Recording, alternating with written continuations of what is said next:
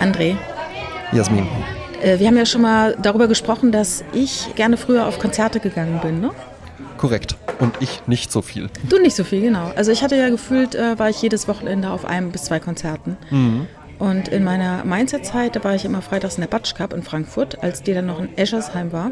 Äh, die, die, die echte Batsch Cup, gell? Die Ja, alte Wo man ja halt. jetzt bei der, bei der neuen auch äh, sagen einem dann so Mucke oder Musiker, Ja. äh, sagen einem dann auch immer so schwierig zu spielen, weil das ja so ein Schlauch ist, ne? Schwierig zu bespielen. Ja, wobei die alte ja auch auf eine Art ein Schlauch war, beziehungsweise war es ein riesiger Raum, ein großer Raum. Wenn du reinkamst, links war die große Theke, rechts war hinten die Bühne und dazwischen irgendwo ein paar Treppen zum Sitzen und die Tanzfläche. Toiletten, auch alles, ein, alles ein Raum. Ne? Toiletten waren praktisch, wenn du reinkommst, gleich rechts. Sehr gut. Und da habe ich doch mal erzählt, da gab es auf den Frauentoiletten so eingebaute Glasbausteine. Mhm. Ähm, kennst du die noch von früher? Hat man früher in den 60ern so Treppenhäusern auch gehabt, ne? Ja, sehr elegant. Und die hatten auch solche Glasbausteine und dahinter war jetzt aber nicht irgendwie die frische Luft, sondern einfach Mauer, aber eingeklemmt waren Polaroids, wo Mitarbeiter der Batsch Cup sich nackig ausgezogen haben. Super. Und es war super lustig, weil du siehst halt die Typen, die, also Männer waren das dann, die nackt sind und siehst im Hintergrund schon der Nächste, der sich gerade auszieht fürs Foto und sich schon kaputt lacht. Ja, super. Also da, das, da standen wir dann halt da und haben uns halt die Pimmel von den Typen angeguckt, die da arbeiten und wir fanden das total witzig. Was man, was man halt so macht, gell? Ja. Das waren die 80er. Ähm, Gla Glasbausteine weiß ich auch noch. Da kam ich dann, ähm, als ich so, so 16, 17 rum war oder sowas. Ähm, und dann kam, da habe ich ja noch bei meinen Eltern gewohnt. Und dann kam ich bei ähm, einem äh, Bankkollegen von mir, der hatte eine eigene Wohnung dann schon, was ja für mich dann einfach schon so, boah, krass. Und so, ja, und dann kamst du da halt eben rein. Und der hatte dann in seiner Wohnung so einen Bartresen aus Glasbaustein. Oh, Und da dachte ich dann halt auch so, ja, das also, ist schon schick. da ist, der, der lebt ja quasi in einem, in einem Club. Das ist ja, Ja, ja, ja, unfassbar. ja, Nicht nur, dass der halt eben eine Bar hat, sondern die ist auch noch so aus Glas und dann noch so hinterleuchtet und sowas, ja. Und unter der fancy. Couch noch so ein, so ein äh, Lichtschlauch und sowas. Da dachte ich auch so, das ist ja Wahnsinn. Das ist ja Ja. Wahnsinn. Ja. Ist, der, ist der Millionär oder sowas? Ich hätte diese LED-Schläuche, ne? Ja, aber wie ich, wieso ich aufs Konzert komme, ich war ja, wie gesagt, früher wahnsinnig oft auf Konzerten, ne? Ja. Und äh, ich gehe ja ganz selten nur noch auf Konzerte, weil ich den ähm, Effekt habe, dass es mich sehr schnell sehr langweilt. ja, mich auch. Und ich war, ich glaube, eine der letzten war irgendwie ein Paul Weller Konzert im Gloria und den habe ich ja damals schon in den 80ern gesehen in Heidelberg als Style Council, ähm, also mit Style Council, aber dann stehe ich halt da rum und denke so, ach, wann ist es vorbei? Und ich ärgere mich selber, dass ich so denke, aber es hat sich so abgenutzt. Aber pass auf, jetzt habe ich vor drei Jahren, hat die Inga Karten gekauft für Jamie Cullum in Leverkusen. In Leverkusen gibt es ja die Leverkusener Jazztage. Ja, Und da jetzt kommt jetzt mein Fun Fact. Weil ähm, Cool. ich kannte die Leverkusener Jazztage schon immer dem Namen nach. Und ich dachte immer irgendwie, das sind so Hippies, die sich auf eine große Wiese setzen und dann sich äh, äh, Musik anhören. Aber das ist wohl in, ich glaube, ich weiß noch nicht mal, ob es in verschiedenen Räumen ist in Leverkusen. Ich war im Terrassensaal. Das war auch tatsächlich wie eine Terrasse jetzt, wo ich drüber rede, ja. Wie so ein Forum, weißt du, wo wo es immer, du Ja, kommst rein, mhm. das ist hoch, dann geht's runter. Und diese Leverkusener Jazztage sind entstanden im Jahre 1980. Und zwar wurde die Stadt Leverkusen dann 50 Jahre alt. ach, die gibt's noch gar nicht Also so die lange. gibt's offensichtlich noch gar nicht. Also hat mich auch gewundert, ne? Weil andere Städte feiern irgendwie ihr tausendjähriges oder sowas, ne? ja, Oder, ja. Also. Bonn-Baden gibt's schon über 1000 Jahre. Ja, guck mal, ne? Also die fanden halt äh, zum ersten Mal statt, weil 1930 wurde die Stadt Leverkusen dann als, vielleicht wurde die, hat die Stadtrechte Als bekommen, also ich Stadt weiß es ja nicht, ne? Genau. sowas, ja. Und dann haben die halt gesagt, Mensch, alle Vereine sollen sich doch an den Festivitäten beteiligen, ne? Wir hatten es ja letzte Woche auch schon von Vereinen. Und dann gab's dann halt so ein paar Jazz-Nerds, die haben halt 1978 einen Jazzclub äh, gegründet. Und die haben dann halt gedacht, komm, das ist ja geil, jetzt machen wir ein paar Konzerte. Ja. Und dann haben die als einmaliges Projekt ein Jazzfestival ausgerufen im Jahr 1980. So, jetzt hat die Kulturszene in der Region natürlich gesagt, das ist ja der absolute Wahnsinn. Ein Jazzfestival Ein in Jazzfestival. Leverkusen? Und da sind dann alle dahin gepilgert und dann waren das die Leverkusener Jazztage. Und die, die sind dann halt einfach jährlich, haben die dann stattgefunden und man kennt es dann auch aus irgendwelchen, wenn du nachts irgendwie den WDR angemacht hast, dann irgendwelche Bands und heute auch noch, wenn du tolle Jazzmusiker dir anschauen willst und gehst auf YouTube und recherchierst dann, wo diese tolle Aufnahme entstanden ist, dann ist die oft Ja, auf den Leverkusener Jazztagen entstanden. Ne? So, und jetzt hat man in den letzten Jahren schon gedacht, ah ja, komm, äh, mach mal ein bisschen weniger Geld für die Jazztage, was soll's, ne? Und dann, wo die gesagt haben, ey, seid ihr wahnsinnig? Die Jazztage sind in Leverkusen so das einzig Geile an Leverkusen. Ja. Und, oder Leverkusen. Ich mag es ja übrigens immer, ich komme ja aus der Nähe von Karlsruhe und die Leute im Norden sagen immer Karlsruhe. Ja. Und dann, das macht mich immer wahnsinnig. Ich denke, könnt ihr nicht mehr Die irgendwie. Rache für Jever. ne? Ja, genau, genau, genau. aussprechen. Immer Karlsruhe, auch Rheins Strunk immer in Karlsruhe. Okay, es heißt Karlsruhe. Karlsruhe heißt eigentlich. Jasmin.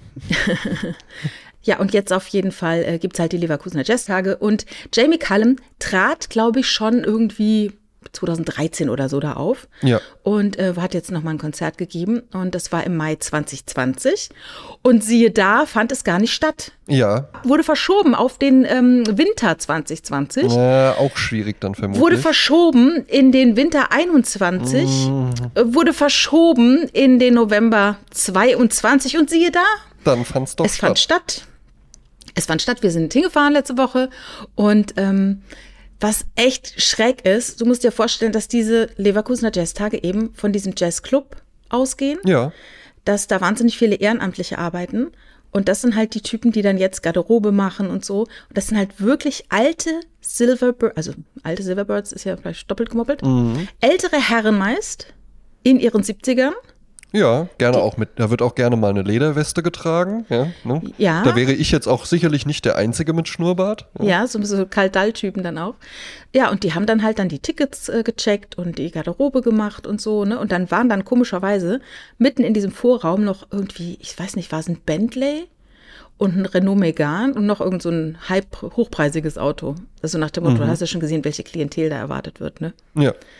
Naja, und dann war das Konzert, das fing dann halt an und Jamie Cullum, ich weiß nicht, ob der dir was sagt. Hast du. Ja, ich hätte den jetzt gar nicht mal so im Jazz verortet, aber ich würde mal vermuten, der kommt aus dem Jazz und dann hatte der so seine Erfolge eher mit so poppigeren Sachen.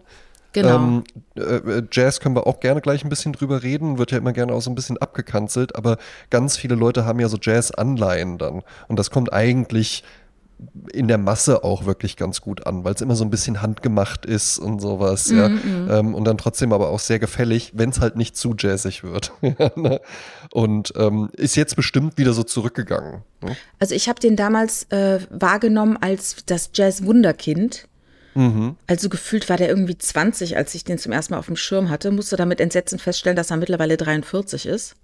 Ach krass. Hat aber immer noch einen total jungenhaften Charme und ist wahnsinnig quirlig. Und du merkst halt in diesem Konzert, das ist eine Leidenschaft. Der hat so Bock gehabt. Der war so bereit und und es war echt ein tolles Konzert. Ähm, gab noch einen Chor, also Mann, Frau, die noch dazu gesungen haben und ähm, Jamie Cullum sprang auf dem Flügel rum, sprang runter und hat sich gefreut, hat immer ein, zwei, drei, vier und so, ne? Ganz goldig, der ist ja Das kommt Engländer. immer gut. Leverkusen. Kausen. Und wie ich jetzt mitbekommen habe, seine Oma ist Ostpreußin und die ist äh, Jüdin und ist dann geflohen nach Palästina. Und dort ist seine Mutter auf die Welt gekommen sein Vater kommt aus Burma. Ah ja. Und er ist halt in äh, England groß geworden und seine Eltern waren schon immer sehr musikalisch und so hat sich das ganz schnell dann äh, ergeben, dass er auch Musik macht. Und ähm, ja, dann war er auf diesem Konzert und das war ganz, ganz toll. Nur, wir kamen dann halt so spät, weil wir noch vorher indisch essen waren, also auch viel zu lange. Und äh, da war schon alles bumsvoll. Und wir saßen, wir standen dann ganz, es war ja alles zum Stehen, es war unbestuhlt. Äh, Wir standen dann ganz hinten und ähm, wenn dann halt so zwei Typen, ey, ich habe ein Foto davon gemacht. Inga hat mich fotografiert, wie ich neben diesen beiden Typen stehe. Das sind halt zwei Riesengorillas. Ja. Um, um die 2,40 Meter mal äh, 1,50 Meter und ich stehe halt nebendran, die sieht aus wie ein Kind. Ja. Und so Typen, weißt du, die steh, stellen sich dann vor dir. Aber ich dachte, der André, der hätte sich nicht vor mich gestellt. Der hätte sich Hätte ich auch nicht. hinten hingestellt einfach. Ich achte da tatsächlich, äh, Ja. äh, du erwähnst ja, weil ich es wahrscheinlich schon mal erwähnt habe, aber ich möchte ruhig auch nochmal für alle, die hier neu dazu gekommen sind, glänzen. Da achte ich immer drauf. Ne? Ja. Das würde ich niemals machen, ja? weil ich mir da halt wirklich da denken kann, das ist doch dann total schrecklich, einfach nur, wenn du dann so, ja, und wie fandst du das Jamie Cullum Konzert? Ja, hat sich toll angehört. Ja. Und ja, äh, irgendwann ähm, hatte ich dann aber halt auch so äh, äh, das Karo-Muster des Rückens vor mir zu Ende analysiert. Ja, ja, und dann, dann war es dann so, ähm, ich habe mich dann irgendwann ganz hinten an die Wand gestellt. die war ja, wie gesagt, erhöht, war ja der Terrassensaal. Und dann habe ich in die, äh, in die Handys der Leute geguckt, die Fotos gemacht haben, Ja. um dann zu sehen, was auf der Bühne ist. Das ist ja echt nicht so doll dann, ne? Nee, dann und, und ich kapiere es auch nicht. Also fairerweise, du hast mir ja auch ein paar Videos äh, des Abends geschickt. Das heißt, ähm, äh, du hattest ja durchaus auch dein Smartphone dabei. Ich kann es aber tatsächlich, ich, ich verstehe es gar nicht. Ja? Es ist, finde ich, in Ordnung, wenn man dann irgendwann mal sagt, so, jetzt hier für Instagram oder sowas mache ich mal ein Foto. Die Leute machen ja in der Regel auch gar keine Fotos, sondern die machen ja ich und das Konzert irgendwo im Hintergrund. Geht ja gar nicht ums Konzert, geht ja um die Leute auf dem Konzert. Aber ich bin immer wieder erstaunt, weil das so fern, komplett fernab meiner Lebensrealität ist. Auch bei äh, früher, wenn ich Impro-Theater oder sowas gespielt habe, immer mindestens eine Person, die einfach den kompletten Abend aufzeichnet. Ja, alles das ist total ne? unnötig. Total Aber ich frage mich wirklich, was passiert dann da? Also es kann ja sein, ne? wenn, wenn hier eine Person zuhört, die das auch so macht, guckt man sich das dann nochmal an? Also das Ding ist, man hört es sich nie an. Also gibt es dann irgendwie so Momente, wo man sich denkt, ah super, dass ich jetzt hier irgendwie nochmal Aha live in Stockholm 1995, naja gut, da gab es die mit Telefone noch nicht, aber dass ich das jetzt hab und dann schaue ich mir das nochmal gerne auch mal so in Ruhe an aus so einer Bahnfahrt. Nehmen wir jetzt mal eine Person, die dann auserkoren wird. Von wegen hier vorne der Karl-Heinz, der nimmt jetzt alles auf, weil der hat ein gutes Smartphone und der weiß auch, wie man es benutzt. Ja. Der nimmt es alles auf und legt es dann auf die Dropbox. Und Mhm. wer will, kann sich runterladen. Und dann, dann werde ich mit dir, wird sich, drei Leute werden sich dann runterladen. Weil Ja, das ist auf eigentlich jeden noch, Fall. Aber das ist halt dieses Ding, du möchtest den Moment festhalten, das ist ja sehr menschlich. Mhm. Aber ich erinnere mich auch an den Urlaub, da waren damals, äh, hat man diese ähm, Kameras so mit ein, einer Hand so gehalten. Ja. Und dann ist, ist dann so ein Typ vor uns gelaufen, vor Bettina und mir in Portugal irgendwie. Und der hat die ganze Zeit dieses, der hat praktisch das ganze Leben nur durch diesen Sucher betrachtet. Ja. Und das, das ist doch irgendwie auch nichts, ne? Das ist interessant. Vielleicht ist es aber auch speziell bei Konzerten oder aber auch bei irgendwelchen Zoobesuchen oder sowas. Ja, das habe ich glaube ich auch schon mal erzählt, als ich äh, mit meiner Partnerin äh, auf Fuerteventura in diesem großen Tierpark war und da auch jemand einfach nur so die Schnappschildkröten nur so, ah, ah, die habe ich jetzt äh, fast übersehen und dann wirklich nur so, der hat sich die gar nicht angeguckt, sondern nur kurz ein Foto gemacht und ist direkt weitergegangen. Ja, ja. Weil die meisten Sachen dann halt einfach auf Dauer doch sehr langweilig sind. Und dann hat man zumindest irgendwie was zu tun. Weil bei einem Konzert, es stimmt ja, wenn das jetzt nicht gerade Rammstein ist, die sich irgendwie äh, während jedem Song äh, irgendwie acht Liter Kerosin oder sowas dann noch äh, in Brand setzen, dann passiert ja halt, ja gut, dann, ja, dann, dann kommt halt, man steuert irgendwie so auf die, auf den Hit zu, den man kennt und sowas. Und wenn es jetzt nicht irgendwie so ein körperaktives Konzert oder so ist, da muss ich auch sagen, dann echt lieber bestuhlt.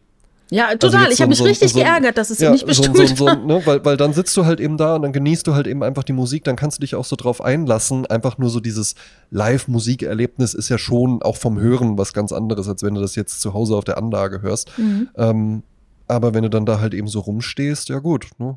Also wenn man so sitzt im Konzert, ne, dann sieht man ja wenigstens, äh, wenn der vor dir äh, sich nicht so bewegt, wo die Bühne ist. Aber wenn dann, wenn du dann stehst und alles ist in Bewegung und es ist alles so, ah, ne? Also ich habe mich ja dabei erwischt, dass ich so nach der Hälfte des Konzerts gedacht habe, ja, Reicht jetzt auch mal. jetzt kann ich auch nach Hause fahren. Ja, reicht jetzt auch mal. Ja. ne? Aber ja, da Musiker mittlerweile ja eigentlich nur noch über Live-Shows Geld Absolut. verdienen können, Genau. die wenigsten würden sagen, ey, sagen wir mal ehrlich, ja, die Leute wollen zwar irgendwie das Live-Erlebnis, aber ehrlich gesagt, nach einer Stunde ist hier auch irgendwie die Luft raus. Ähm, wir machen hier irgendwie eine Stunde tightes Programm, ja, und dann noch eine Zugabe und dann war's das. Weil ja aber auch die Gefahr wirklich wäre, dass du mir dann jetzt die Geschichte erzählen würdest, ja, das war dann aber auch irgendwie so ein bisschen, bisschen unterwältigend. Also so für das Geld, ne, hätte ich jetzt eigentlich ein bisschen mehr erwartet. Es wird sowieso alles irgendwie immer länger. Ne? Also auch Filme zum Beispiel. Das war doch, das war doch irgendwie vor zehn Jahren oder sowas, waren doch Filme mit, die über zwei Stunden gehen, eine Seltenheit. Mhm. Hast du noch Überlängenpreis bezahlt? Ja, eben. Und jetzt ist, ähm, wäre dann eigentlich quasi alles Überlänge, ja, weil irgendwie jeder Film zwei Stunden zwanzig geht. Ja, mehr Film halt fürs Geld. Ja. Nach dem Motto, wenn derjenige sich schon mal bewegt, in die Stadt, äh, Parkplatz sucht, hingeht, dann äh, soll es nicht nach einer Stunde oder 70 Minuten schon vorbei sein. Ja, und vielleicht ist es aber halt eben auch, weil Filme machen, und jetzt, äh, äh, ich erkläre es gerne, nichts mehr kostet. Also du kannst ja halt eben einfach mit Digitalkameras, du kannst ja einfach die ganze Zeit immer weiter drehen. Ne? Das ist ja jetzt nicht mehr das Problem. Vorher hattest du ja eben auch wirklich einfach diesen Materialeinsatz und ja, das okay, stimmt, wenn ja. wir halt einen 2 Stunden 20 Film machen wollen, dann ist das halt irgendwie eine Strecke Köln bis Leverkusen, ne? Ne? An, an Filmmaterial. Ne? Ja, ja, klar, das stimmt, das stimmt. Weiß ich noch, das war vor der Corona-Pandemie. Ganz, ganz kurz davor wirklich hatte ich noch, ähm, na, wie heißt der, der große äh, amerikanische Bürgerkriegsfilm? Äh, vom Winde verweht, ja, ähm, Ah, mhm. gesehen und dann meinten die auch so, ja, äh, kam vorher wirklich der, der Mann vom Caligari, äh, äh, der Filmvorführer kam raus, der Herr Caligari, ja, Ja. kam raus und meinte so, ja, sie haben heute äh, äh, äh, gleich zwei besondere Sachen. Zum einen ist das wirklich ein besonderer Film, den jeder irgendwie mal gesehen haben sollte und zum anderen hat er ja auch, ich glaube, der geht fast drei Stunden Mhm. oder sowas, ja, ähm, und versehentlich haben wir tatsächlich eine Analogkopie bestellt, Ach wo wir Gott. uns dann auch sehr 15 gewundert Rollen, haben, ah, als sie, fünf genau, Kilo. ja wirklich, als sie halt eben einfach so wirklich so eine Spedition halt damit dann den angeliefert hat und so. Aber ja, ist ja auch mal schön. Ähm, unser Vorführer hat das jetzt alles so in mühevoller Arbeit, weil das muss ja dann auch zusammenkleben und so noch. Ja, äh, ist wohl eine Riesenarbeit tatsächlich. Ja, und dann ist es ja immer so früher gewesen, dass wenn der Film läuft und du hast auf die Kinoleinwand geschaut, dann gab es immer rechts so ein kleines Zeichen, wenn man drauf geachtet Genau. hat. Das war das Zeichen für den Filmverführer, jetzt die andere Spule einlegen. Genau. Weil gleich geht's, ne? Gleich ist hier zu Ende. Ja, dann, und, dann den, und dann den Projektor wechseln. Ne? Ja, genau. ne? Kennen wir natürlich aus Fight Club. Ne? Da kann man dann auch mal so ein Bild des Gemächts dazwischen schneiden. Dann. Ah ja, ah ja, okay. Das, äh, du, ich habe den wirklich äh, nur einmal gesehen, Fight Club. Ich glaube, den muss ich noch mal auf meine Liste krass. packen. Ja. Aber Ja, kann man auf jeden Fall mehrmals gucken. worüber wir uns ja auch unterhalten hatten äh, im Rahmen von Musik, dass also früher gab es ja große Superstars. Ne? Es gibt immer noch Ja. Superstars, aber nicht so in der Masse wie heute. Zum Na, Beispiel. es gibt halt nicht mehr so jemanden wie Michael Jackson. Ja, aber zum Beispiel ähm, früher gab es halt ganz viele, die so mit einem Hit so viel Geld verdienen konnten, dass Mhm. die, wenn sie gut wirtschaften, nicht mehr arbeiten müssen in ihrem Leben. Ja. So zum Beispiel die Jungs von Tears for Fears. Mhm. Die, die sind nicht durchgedreht, die haben das gut angelegt, wie auch immer, und die, ähm, ich glaube, die mussten nicht mehr viel arbeiten in ihrem Eben, Leben. dann hast du da irgendwie, hast du ein paar Millionen gemacht, Eigentumswohnung gekauft, ein bisschen was auf die hohe Kante gelegt, Noch äh, zwei Wohnungen klug vermietet. In, klug in Blue Chips Aktien angelegt, genau, irgendwie passives Einkommen noch erwirtschaftet. Und wenn du dann nicht sagst, jetzt muss aber halt eben auch irgendwie äh, auf dem, beim Maledivenurlaub brauche ich meine Wechsel-Ferrari, Genau, ja, damit ich da einfach jeden Tag auch was anderes präsentieren kann, dann ähm, äh, dürfte das schon halt eben reichen. ne? Jetzt ist es halt so, ich meine, es gibt immer noch solche Peaks, so wie Annenmai Kantereit, ne? Der äh, äh, Henning May sagte schon vor Jahren, dass er für sich alleine ausgesorgt hätte. Also wenn er keine Frau und Kinder Ja, bekommt und auf mhm. einem, ich sag mal, wenn du denkst, so, dass du im Monat mit zweieinhalb bis drei auskommst, dann kannst du vielleicht alt werden damit. Man weiß ja nicht, was da alles noch kommt. Aber ich finde es erstaunlich, dass es überhaupt genau. noch funktioniert, weil ich das nicht Ja. gedacht hätte. Gleichzeitig denke ich aber auch, was ist denn das für eine Erwartungshaltung, zu glauben, dass wenn man Musik macht und ein Lied Mhm. geschrieben hat, dass das das ganze Leben lang einen finanziell tragen kann? Ja, ja, ja. Und dass man dann einfach halt davon nur noch lebt. ne? Ja. Ich meine, das ist ja wie so ein Sechser im Lotto einfach, ne? Ja, Aber das gab es halt früher viel häufiger. Da haben ja so viele verdient. Und warum haben sie verdient? Weil wir natürlich die Singles gekauft haben, die Platten gekauft haben. Wir haben richtig Geld in die Hand genommen für unsere Bands. Und ich zahle heute 15 Euro im Monat für Spotify. Und da sind halt alle Musiker. Ne? Ja. Und wenn du halt nicht da bist, dann hört die Jasmin dich halt einfach nicht. Mhm. Ne? Also keiner denkt ja irgendwie, das ist eine coole Band, die sind nämlich nicht auf Spotify. Für die bezahle ich dann nochmal extra. Ja, ja, das haben die Ärzte sich ja lange überlegt. Aber irgendwann haben sie gesagt, naja, komm, dann geh mal da auf Spotify, ne? Ja, ja, ja, ja. Mhm. Ähm, wo ich es aber auch dann halt eben, also die Ärzte finde ich schon auch ganz witzig, dass sie sich immer noch gerne so eine rebellische Pose geben, Mhm. obwohl die halt eben alles Reihe so Multimillionäre sein müssen. Absolut. und So, Also die ja. müssen ja auch schon ewig nicht mehr. Die haben ja auch eine Reunion gemacht. Und schon Mhm. ab da, glaube ich, hätten sie nicht mehr arbeiten müssen. Vermutlich nicht mehr. Ja. Mhm. Aber inter interessante Band auf jeden Fall. Sah ich mal live in Köln tatsächlich, Ach an ja. Silvester. Ja. In einem Stadion. So, so underground sind die. Das, die spielen, spielen nur in, in kleinen Kölner Stadien. Ja. ich hatte, glaube ich, Tickets äh, für die Abschiedstour damals. Ich weiß nicht, ob die 7, 88 oder 89 war. Und dann war die in Karlsruhe und ich hatte keinen Bock hinzugehen und habe dem Thorsten Braun meine Karte verkauft. Oh ja. Liebe Grüße an Thorsten. Liebe Grüße auch von mir. Ja. Äh, ich habe mir übrigens noch aufgeschrieben, welche ähm, Künstler alle bei den Leverkusener Jazztagen schon mal aufgetaucht sind. Es gab na- natürlich auch so Mhm. einen Merch-Stand, wo man CDs für 10 Euro und CDs für 5 Euro kaufen konnte, von so random Ja. äh, Musikern, die ich nicht kannte. Aber auch interessant, ich will mal so ein bisschen Name-Dropping machen. ja, bitte. Also dort aufgetreten sind in den letzten Jahren Chad Baker, Super cool. Lester Bowie, Cool. Didi Bridgewater, Sagt mir nichts. James Brown, Ja, yeah. Dave Brubeck, super. Ray Charles, Hammer. Le Leverkusener Jazztage, richtige Institution einfach. Ja. Miles Davis, ja. Candy Dulfer, damals immer dieses Saxophon bei allen ähm, nackigen Sportclips, ne? Miles Davis hatten mir die Eltern meiner Ex-Freundin, die hatten den wohl äh, mal live gesehen, kurz bevor der dann auch starb. Ja? Und äh, die meinten so, es wäre ein ganz enttäuschendes Konzert gewesen. Da möchte ich auch gerne deine Meinung zu hören, weil zum ersten hat halt irgendwie eine Dreiviertel, also es hat sowieso schon eine Stunde später angefangen. Dann kam erstmal nur die Rhythm Section raus. Die haben dann fast eine Stunde lang nur Rhythmen halt eben gespielt. Dann kam Miles Davis in einem äh, silbernen Paillettenjackett raus, hat sich mit dem Rücken zum Publikum äh, gedreht, eine Stunde grandios an der Trompete abgeliefert und ist gegangen, ohne was zu sagen. Ja, ja, der hat keinen Bock gehabt. Der hat dann irgendwelche Verträge anscheinend noch erfüllen müssen. Ja, aber irgendwie ist es halt eben auch, also möchtest du jetzt jemanden wie Miles Davis, der ja auch dafür bekannt war, dass der halt eben so knorrig, da ist ja auch irgendwie so überliefert, dass er dann bei irgendeinem White House Dinner von irgendeiner Senatorengattin so, ja, äh, äh, warum sind Sie denn eigentlich hier eingeladen worden? Ja, ich habe viermal den Jazz neu erfunden und was ist Ihre Ausrede? Ja, äh, dass er halt eben auch immer so, so ein bisschen knurrig und sowas war willst du jetzt, dass der dann irgendwie rauskommt und sagt, Hello Leverkusen und so, ja, also irgendwie da so, so Games und sowas macht. Das ist ja halt eben auch äh, bei manchen Künstlern, die haben es ja halt eben auch geschafft und dann musst du das aber halt eben auch abliefern. Dann kannst du halt auch nicht sagen, Bob Dylan, der kann jetzt halt nicht plötzlich mal so ein, so ein gut gelauntes Konzert oder sowas spielen. Der muss dann schon auch irgendwie immer knorrig und schlecht zu verstehen sein. Ja, ja.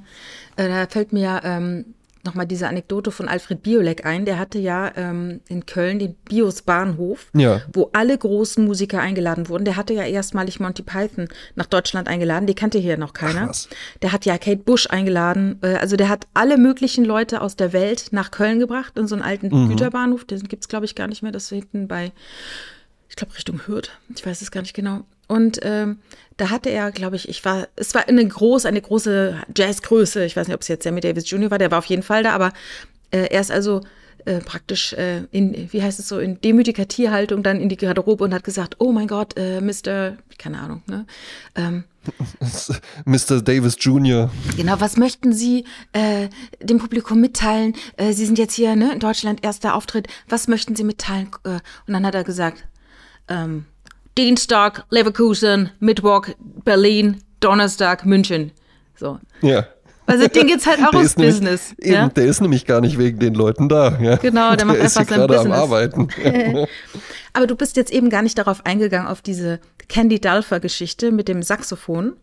Sagt dir das nichts, Candy Dulfer? Nee. Das war eine holländische Saxophonistin und die hat so einen äh, Hit gehabt. Und dieser Hit wurde hinter alle sexy Sportclips gelegt. Ich weiß, das ist gar nicht mehr deine Zeit. Ja, doch, ich erinnere mich. Früher gab es beim Privatfernsehen halt nachts dann immer so Sportclips, wo so richtig so sinnlos irgendwie, also für mich sinnlos, Frauen sich ja, langsam halt ausgezogen haben. Wo, halt irgendwie so, es wurde halt so ein Elfmeter geschossen, Kameraschwenk, irgendeine steht halt so da und zieht sich langsam nein, aus. Nein, nein, nein, das, das war, das war wirklich, ach so, ja, okay. Aber es war halt, es ging halt nur ums Ausziehen, ne? Ja. Das nannte sich halt Sexy Sportclub, hat die Golf gespielt und hat dann geschwitzt und musste sich dann umziehen oder was auch immer. Und dann kam immer dieses Lied von Candy Dulfer. Mm. Also ich kann es nicht mehr hören, aber ich kann es gerne mal in die Show Notes machen. Ja, mach's gerne dann, mal rein. Äh, könnt ihr ja. euch das mal anhören. Also nochmal ganz kurz, wer noch alles da war, weil das ist wirklich ein Who is Who. Ibrahim Ferrer, das ist dieser Kubaner, äh, den ja auch mhm. da ähm, Wim Wenders in diesem Buena Vista Social Club, äh, ja. auch, äh, mhm. in diesem Dunstkreis. Herbie Hancock, mhm. El Jarreau, mhm.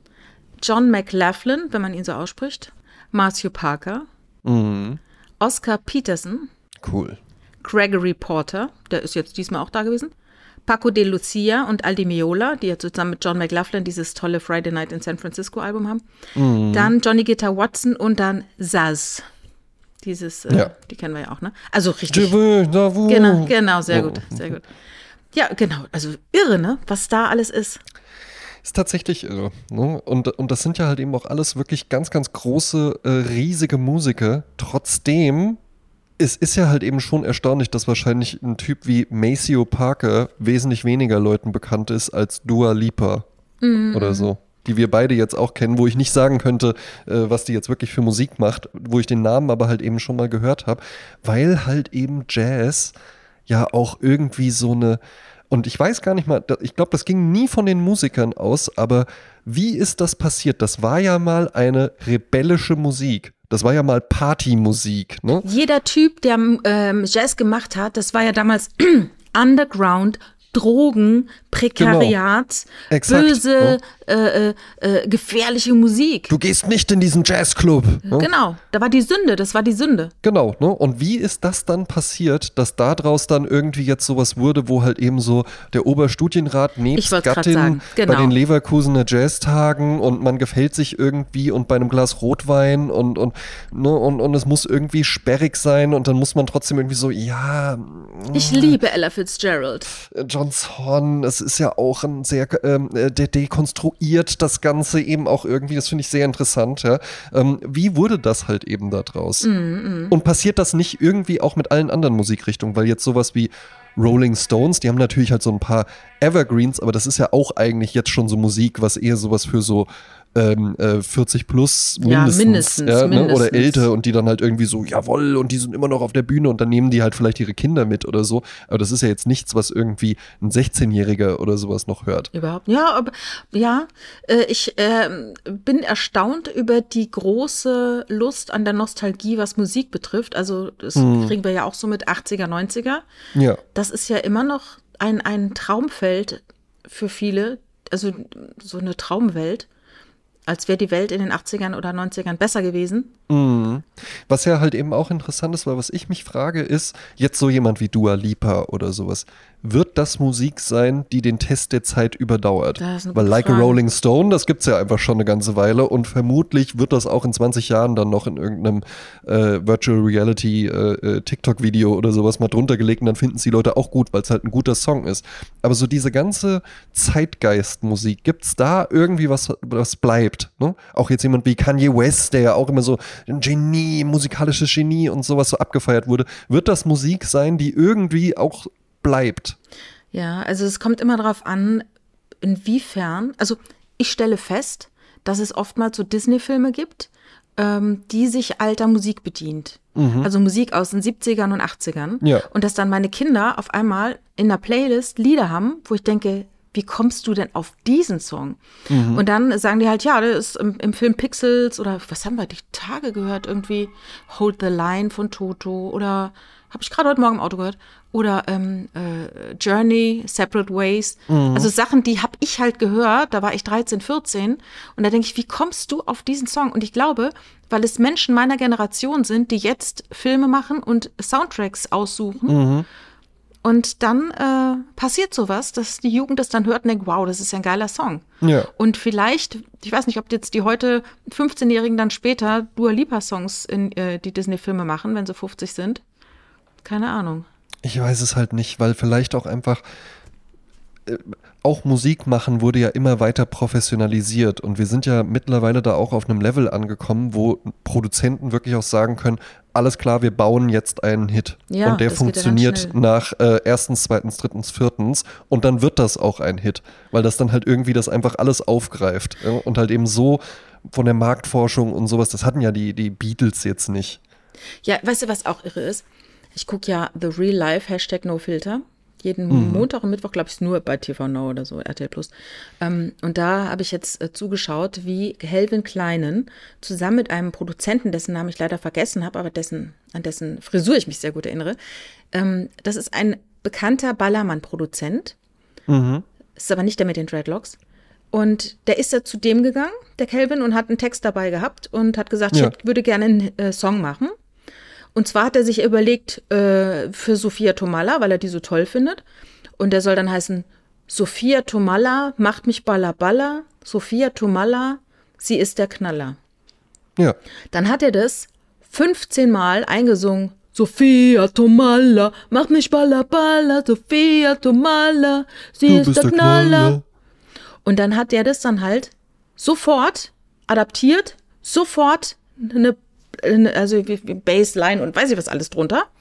Und gefühlt war in drei Minuten der Song fertig, weil das ein ganz phrasischer Ballermann-Song ist. Und jetzt war am- am 11.11. ja schon, hier ging es ja in Köln schon los. Und der wurde dann auch öfters mal gewünscht in Kneipen und die Leute sind drauf abgefahren. Und da dachte ich auch, gucke mal, das ist ja wirklich am, am wie sagt man nicht, im, am, Am grünen Reißbrett. Brett, am Reißbrett entworfen und es funktioniert. Es ist ein Schema. Ja, ja, ja, du kannst halt eben einfach sagen, hier, du brauchst das und das. Mhm, ja, ja. Ne? Ne?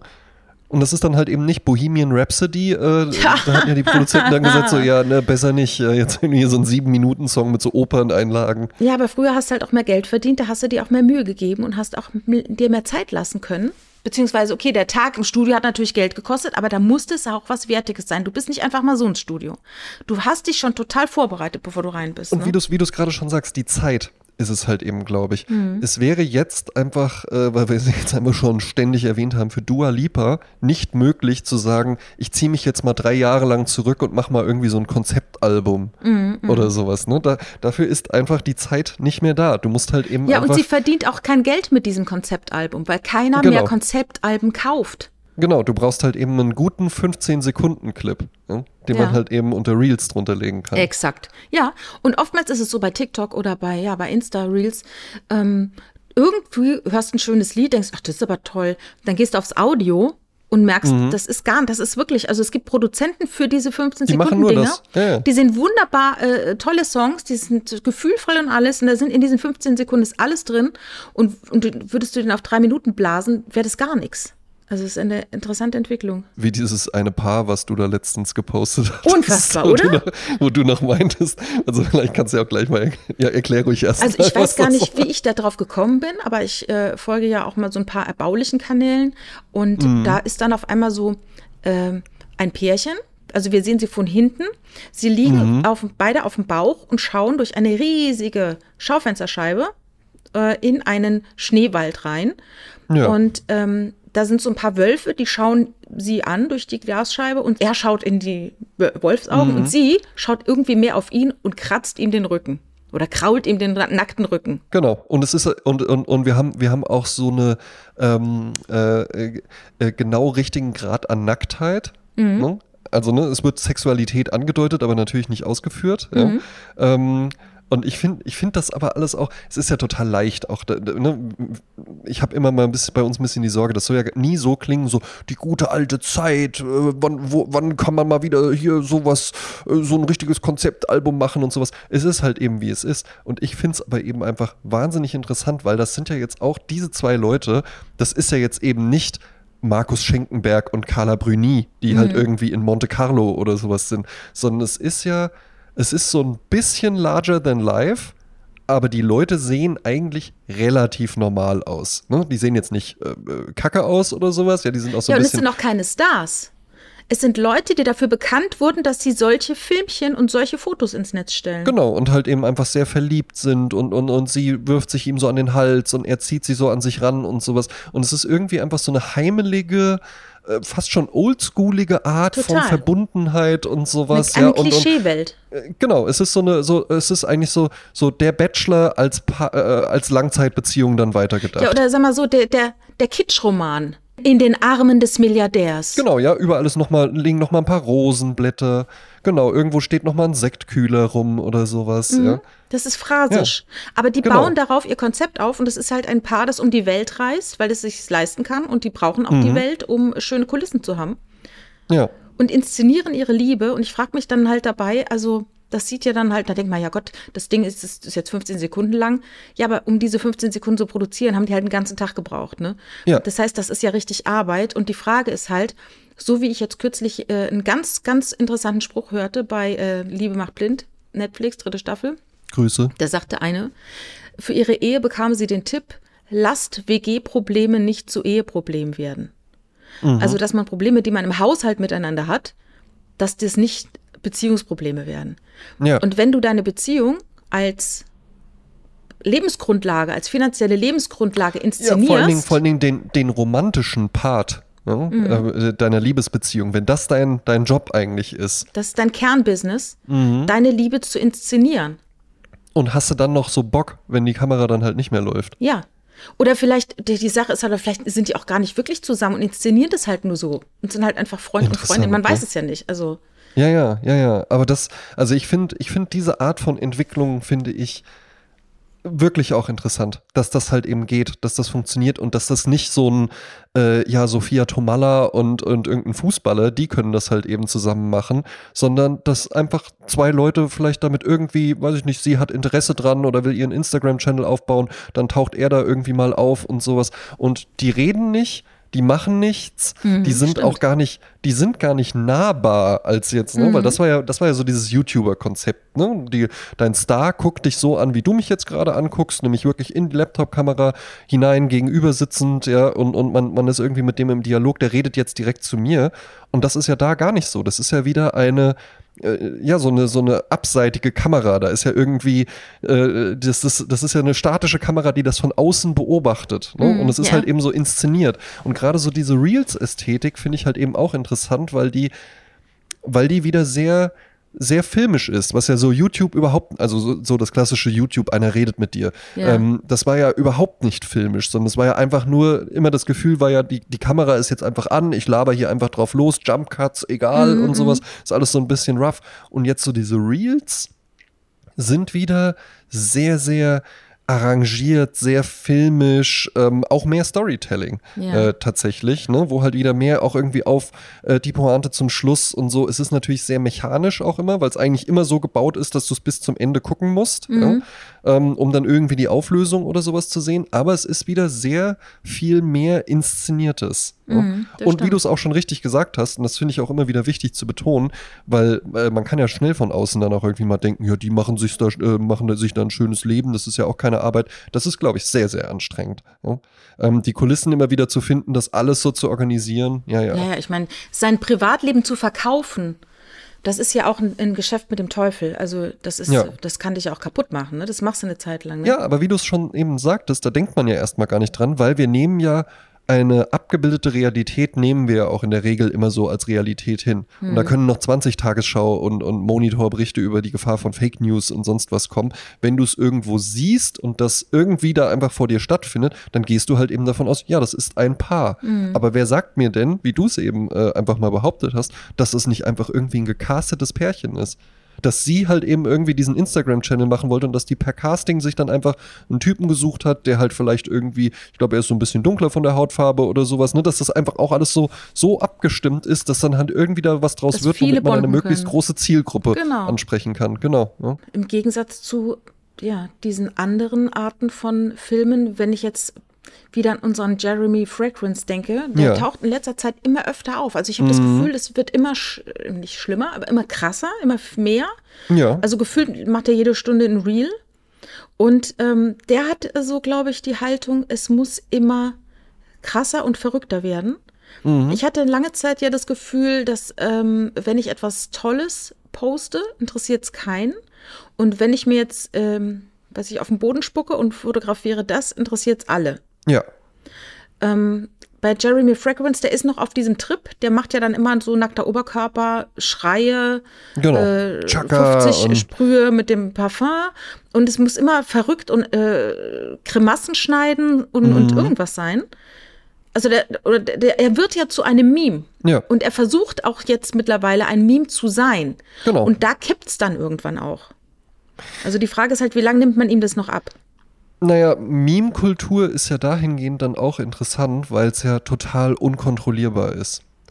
Also du kannst nicht, Jeremy Fragrance könnte jetzt nicht steuern, in welche Richtung das Meme über ihn geht, weil das halt eben einfach andere machen und weil ja auch die Idee von einem Meme ist, dass du einfach irgendwie ein Bild nimmst und dem durch eine Textbildschere einfach jedweden Kontext geben kannst. ne? Und dann kann das gleiche Bild kann irgendwie äh, pro Trump ähm, oder äh, LGBTQ oder äh, äh, ich liebe Sprezzatura oder sowas sein. Das ist ja einfach nur das, was du drüber schreibst. Ja, ja. Und jemand, der jetzt so ähm, grimassenartig äh, unterwegs ist, ja, der bietet natürlich dann auch relativ viel Angriffsfläche für ganz verschiedene Sachen. Ja, ja. Und ich glaube, es ist sehr, sehr kurzfristig.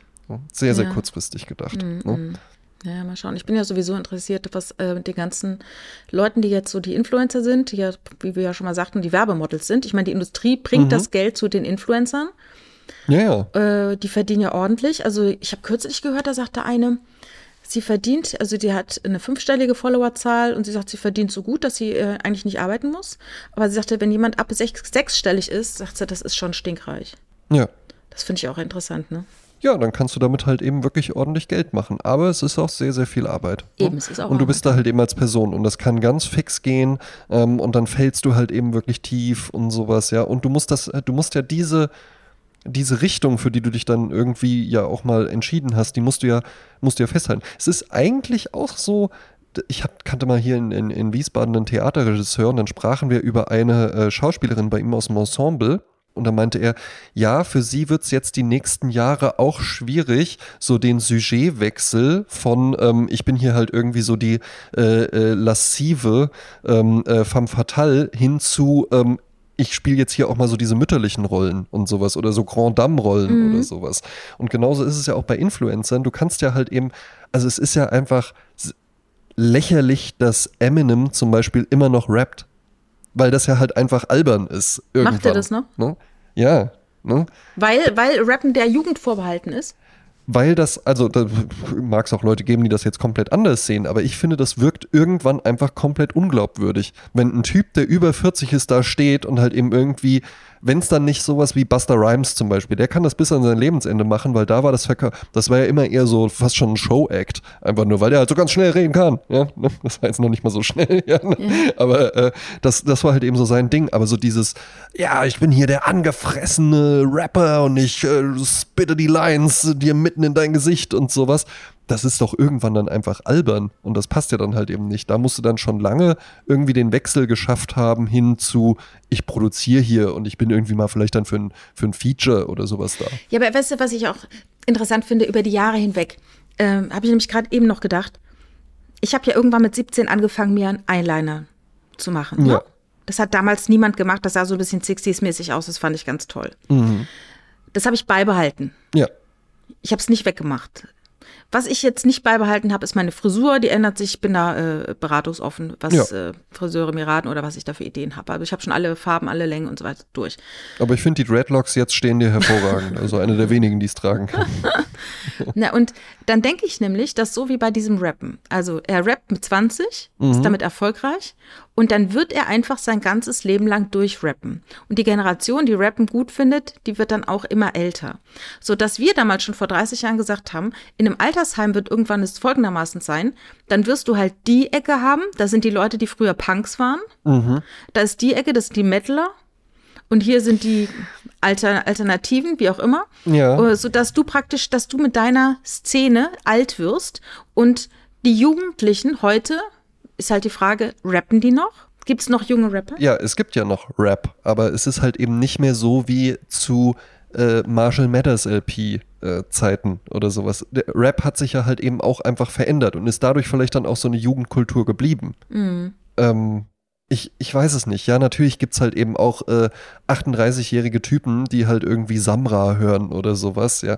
Äh, und dann und diese ganzen Rap-Interviews und sowas gucken, aber ich weiß es nicht, ja. Ob das, ob das halt einfach so funktioniert. Ob der, ob der Samra, wenn der dann irgendwie 45 ist, ob das dann noch funktioniert, wenn der dann irgendwie so ein angepisster äh, Rapper ist. Das war ja generell bei Rappern immer schon das Problem, dass die halt irgendwie aus so einer, äh, also gerade bei so Battle Rap oder sowas, aus so einer Aggressivität gegenüber der Gesellschaft ja, ja, damit angefangen haben und dann irgendwann ist es aber halt so, ja, aber warum bist denn du so sauer? Du bist doch Multimillionär.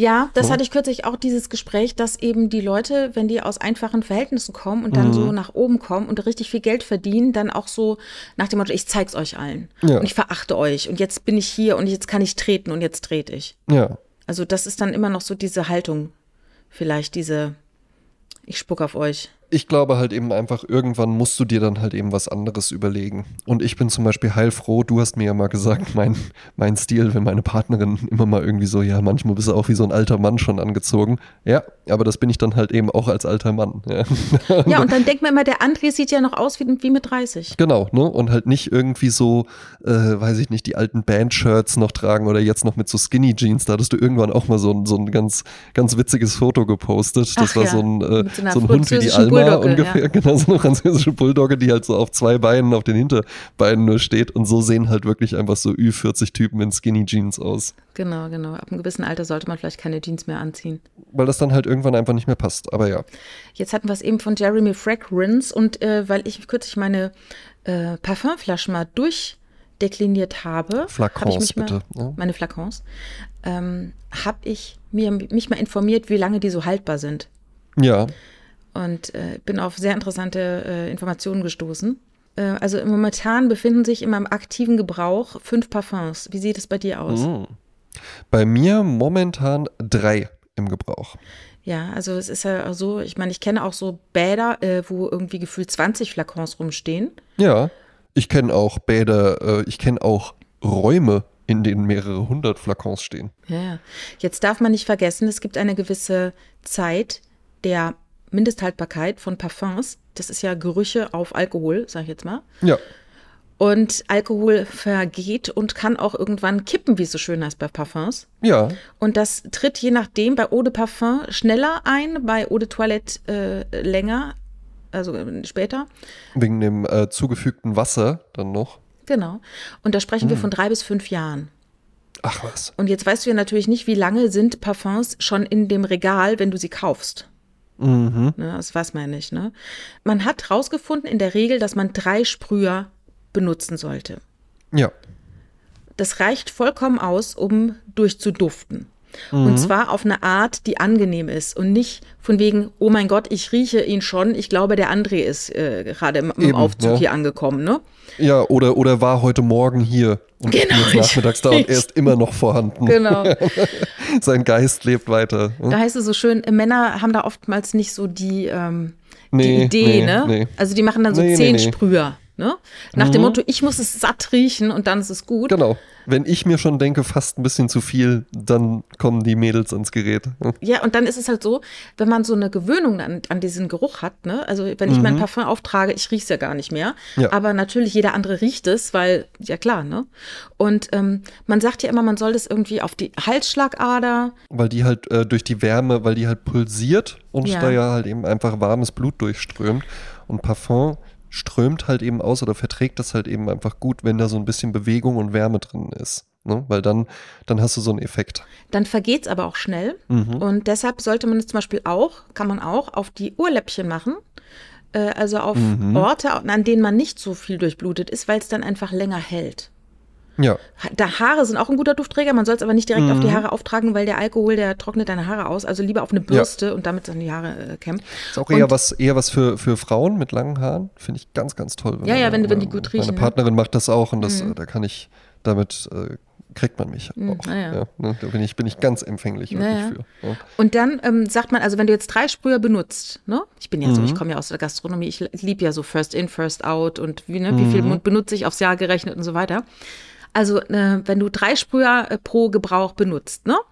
Also jeden Tag drei Sprüher, Mhm. Ja. dann hält eine 50 Milliliter Flasche ungefähr acht Monate.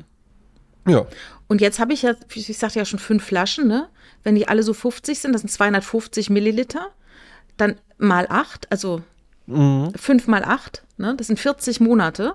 Das sind ja dreieinhalb Jahre. Dann habe ich es gerade so geschafft, weil sonst kippt es ja. Also nach dem Motto, kauft euch nicht zu viel Parfum.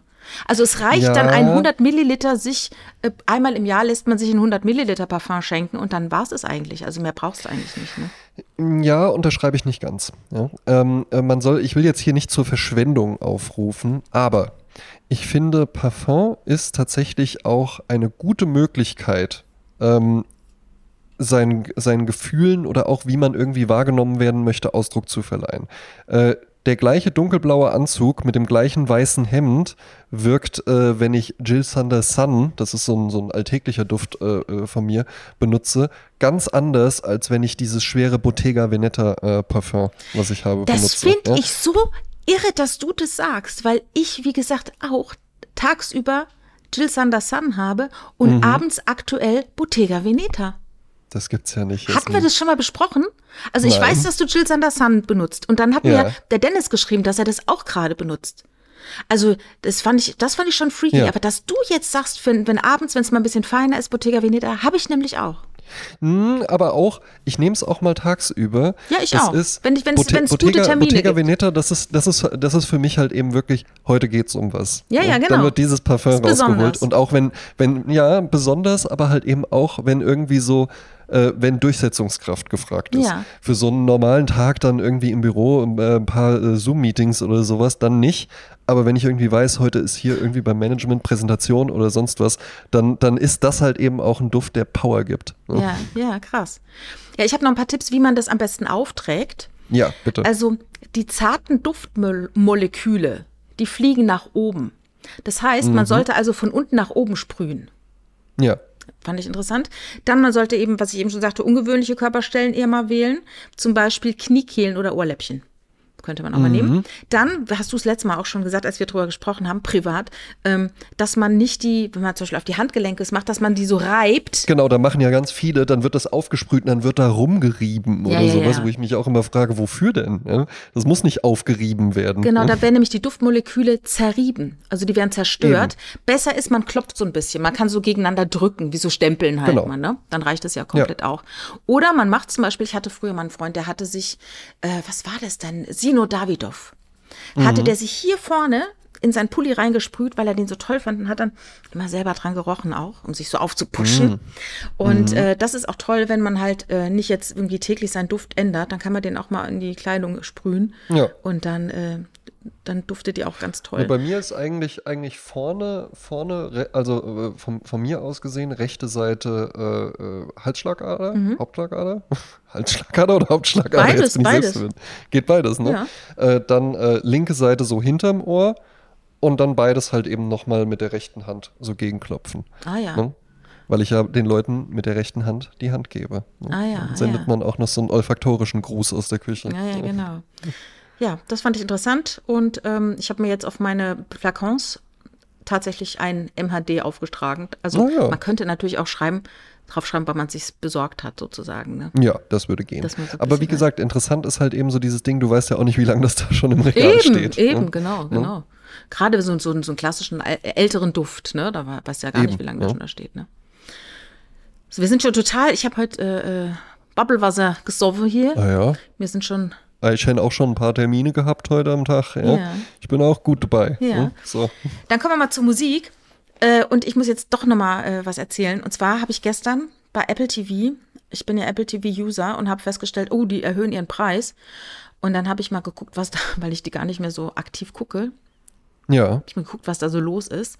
Und bin auf eine Serie gestoßen, die ich richtig toll fand oder finde. Ich bin mittendrin. Ich habe Folge 2 gesehen. Das ist eine neunteilige Serie. Äh, Regie führt Ben Stiller. Jetzt könnte man ja meinen, das wäre irgendwie so eine lustige Comedy, aber es ist eine Mystery-Serie. Oh. Und ähm, ich bin ja nicht so der klassische True Crime Mystery äh, Genießer, aber wir befinden uns hier in einer Welt, in der der Hauptdarsteller, den kennt man auch irgendwie von der Optik her, der arbeitet in einer Firma, die Folgendes macht. Du verpflichtest dich, dir einen Chip einsetzen zu lassen, der dafür sorgt, dass dein Arbeits-Ich und dein Privat-Ich sich nicht kennen. Das heißt, du gehst in diese Firma, fährst mit dem Aufzug zu deiner Stelle und dann verlierst du quasi dein Alltagsbewusstsein Ja. oder dein Privatbewusstsein und bist dein Berufs-Ich. Interessant. Triffst dann dort deine Kollegen, machst die Sachen und so weiter. Und wenn du wieder nach Hause fährst, im Aufzug nach unten, wuff, bist du wieder draußen. Und wenn Ja. du kannst natürlich draußen erzählen, dass du in der Firma arbeitest. Die Leute wissen auch, dass du in dieser dissoziativen Firma, äh, Abteilung arbeitest. Aber du kannst denen gar nicht sagen, was du dort machst. Ja. Interessant. Und dann gibt's dann auch mal so ein, so ein Zettel am Auto. Guten Tag, Sie haben sich heute äh, an einem Karton gestoßen, darum das Pflaster an der Stirn. Und das stimmt natürlich nicht. Er hat sich gar nicht mit Stimmt dem gar Karton. Mhm. gestoßen. Das wissen wir. Aber sein Privat-Ich denkt, ah ja, das war wegen des Kartons, darum habe ich hier ein Pflaster. Interessant. Ne? Also es ist sehr mysteriös alles. Die Serie heißt Severance, was auf Deutsch Abfindung bedeutet. Ähm, also das ist äh, wirklich, und es ist eine fantastische Kamera. So ein bisschen Ulrich Seidel, äh, äh, auch so ein bisschen Stanley Kubrick-Kamera, würde ich sogar behaupten. Von den so Farben großen her. Totalen oder was? Lin, ja, ja, große totalen äh, Kadrierung, äh, äh, sehr, sehr, sehr äh. Statische Kamera dann Ja, ja, auch. und dann irgendwie, die steht links in der Ecke und dann kommt jemand durch den ganzen Raum langsam Ja, genau. durchgelaufen. Also es ist wirklich ähm, Sehr schick, anspruchsvoll. ja. Sehr anspruchsvoll. Und da kommt ein Lied im Abspann. Und dieses Lied ist mir die Tage schon mal begegnet und ich weiß auch, warum mir das begegnet ist, weil andere Leute auch schon diese Serie geschaut haben. Ach so. Und das ist ein Song. Und die haben es dann in ihre Reels eingebaut. Hm. Zum Beispiel, ne? Ich meine, so ist es halt around. Also ich habe da nichts entdeckt, sondern ich habe einfach den Zeitgeist aufgetan. Ähm, und zwar ist es ein Song von Günther Kallmann. Der war mal ein deutscher Chorleiter. Und der hat äh, 1961 in Köln den Günther Kallmann Chor äh, gegründet. Ah ja. Und hat dann die Elisabeth-Serenade aufgenommen, die war ein weltweiter Erfolg, war also in den deutschen Charts, hat sich eine halbe Million Mal verkauft in Deutschland, war auf Platz drei und dann ist die auch in die Billboard-Charts der USA. Und so kommt es wohl, dass auch Ben Stiller und sein Team diesen Song kannten. Der wurde nämlich dann in den 2000ern nochmal von Leuten wiederentdeckt äh, und die haben das dann so, wie so samplemäßig dann übernommen. Ähm, Günter Kallmann hat sich 1985 zur Ruhe gesetzt. Der ist 27 geboren, auch schon älterer Herr, in Baden-Baden und ähm, ist mhm. dann aber im Alter von 88, 2016 in Berlin gestorben und liegt auf dem Waldfriedhof Zehlendorf, wer ihn besuchen möchte. Ähm, und der Song heißt Daydream. Oh. Und das kommt halt im Abspann dieses Lied und das, das kommt halt auf die Goldliste. Das ist, ähm, äh, es gibt noch ein interessantes Gerücht, was ich gefunden habe. Es gibt den Song Lollipop and Roses von ihm. Und man sagt, das wurde vom amerikanischen Militär genutzt, um Personen im Verhör mürbe zu machen. Ah, Weil dort Wie heißt der Song? Song? Lollipop and Roses. Ah. Also müsste man mal reinhören weil da ist irgendwie so ein Glockengebimmel und dann äh, wurde er mal drauf angesprochen, hat er gesagt, ja, ja, ja, also dieses ständige Glockengebimmel macht mich auch bekloppt, aber die Leute lieben es halt, ne? Ist halt ein Markenzeichen. Ja. Give the people what they want. Äh, für die Goldstandard-Playlist habe ich mal einen Blick in mein CD-Regal geworfen. Oh, Denn das, das hast du noch? tatsächlich noch. Ja. Und äh, fand dort eine CD, die ich mir gekauft habe von einem Künstler, der auch nur dieses Album rausgebracht hat. Äh, und zwar im Jahr 2002. Und äh, damals verfing der große Hit des Albums, der verfing irgendwie bei mir. Der war so RB-mäßig, der war so ein bisschen Stevie Wonder-artig und so, aber irgendwie halt auch ein bisschen moderner noch. Ähm, danach hat man von dem, von dem Musiker tatsächlich nicht mehr viel gehört. Ich weiß gar nicht, was er jetzt noch macht. Äh, die Rede ist von Remy Shant. Sagt dir das was? Ja, sag mir was. Sagt dir was? Remy Shant, ja. Ja, witzig. Ich glaube, da ne? habe ich, auch, hab ich auch eine Platte von. Ja, dann wahrscheinlich genau die gleiche wie ich, nämlich The Way I Feel. Das ist nicht die einzige, ja. die er rausgebracht hat, 2002. Ist ein äh, kanadischer Sänger aus Winnipeg und ähm, ja. ja. wie gesagt, ist so eine, ist so eine schöne, soulige äh, Nummer, so ein bisschen poppig halt eben auch. Ich glaube, darum hat es ja, damals auch ganz gut funktioniert, aber vielleicht hatte man dann danach auch nicht mehr weiter äh, Bedarf an, an, seinen Künsten. Ähm, take a Message. Ja? Ne? Den packe ich auf die, auf die Goldstandard. Take a message to my love. Take a message. Take a message to my love. Oh, das ist Hat nämlich auch so eine ganz hohe Falsettstimme. Ja, ja super. Das ist ein richtig toller Song. Freut mich. Ja. Und dass wir beide die CD haben. Irre, und beide ne? Chill Thunder benutzen. Ja, ja. verrückt. Zwingling. Und beide Dreadlocks haben. und Schnurrbart. beide. Ja, ja, eben. Ne? Ähm, ich, soll ich weitermachen? Ja, mach weiter. Mit der, mit der Dance Party Playlist. Äh, es ist ja so, ne? Ähm, es gibt ja einmal Musiker, die machen einfach nur Musik.